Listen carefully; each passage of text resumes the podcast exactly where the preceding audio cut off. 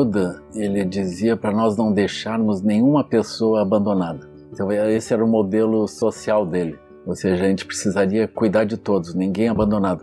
Ele não falava sobre disparidade de renda. Ele falava sobre a necessidade de cada um se sentir acolhido dentro das suas necessidades. Né? Na perspectiva budista, é como nós vemos assim, os seres esquecidos da sua natureza transcendente, eles operam segundo três características que são simbolizadas por autocentramento, um movimento constante de acumulação a partir desse autocentramento. Então, o autocentramento ele se reforça se eu for obtendo tudo que disser respeito aos impulsos, aos desejos e à segurança. Então, isso vem nessa estrutura. E a raiva, porque tudo que afetar ou o autocentramento ou os nossos meios de obter o reforço e aquilo que a gente quer é considerado um ataque. Então nós respondemos com raiva. Isso são três animais: o javali, o galo e a cobra. O javali somos nós, as nossas identidades. Aí o galo é aquele que está sempre ciscando, buscando mais, e a cobra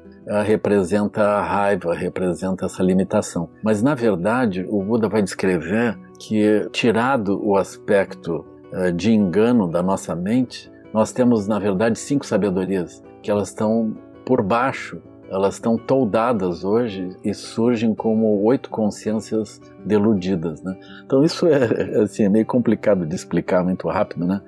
mas o Buda ele é completamente positivo. Ah, na visão budista, todas as coisas que nós estamos sofrendo, elas são construídas, mas a nossa base livre, ela não é afetada pela destruição das artificialidades nossas, que inclui as nossas identidades, não é afetada pelo fato que as nossas identidades elas podem entrar em colapso e nós podemos morrer mesmo. Então o budismo ele vai trabalhar essa dimensão, que é uma dimensão mágica que subjaz a a aparente falta de sentido das realidades que a gente se coloca. Né? É mais ou menos pensado assim: se eu estou jogando um jogo de tabuleiro, eu quero ganhar. Então isso é o mundo. Eu estou jogando um jogo de tabuleiro. E aí eu olho todas as peças e todos os seres dentro do tabuleiro, rainhas, reis, bispo, cavalo, peão, etc. Eu olho com esse olhar do ganhar o jogo. E eu não percebo o aspecto artificial do jogo. Mas em verdade, a mente livre, luminosa,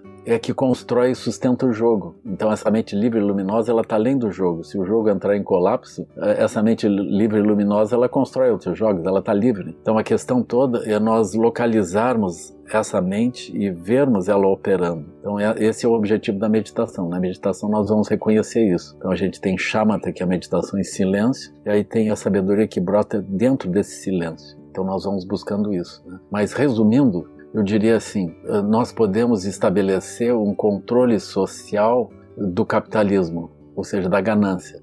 Os seres eles estão dentro de uma perspectiva aflitiva. A gente não pode imaginar que todos os seres vão gerar visões muito amplas, mas nós socialmente podemos, pela própria aspiração de sobrevivência, nós podemos entender perfeitamente o que, que nós deveríamos fazer. Então, nós podemos gerar políticas sociais, nós podemos gerar metas e equilíbrio desse sistema capitalista.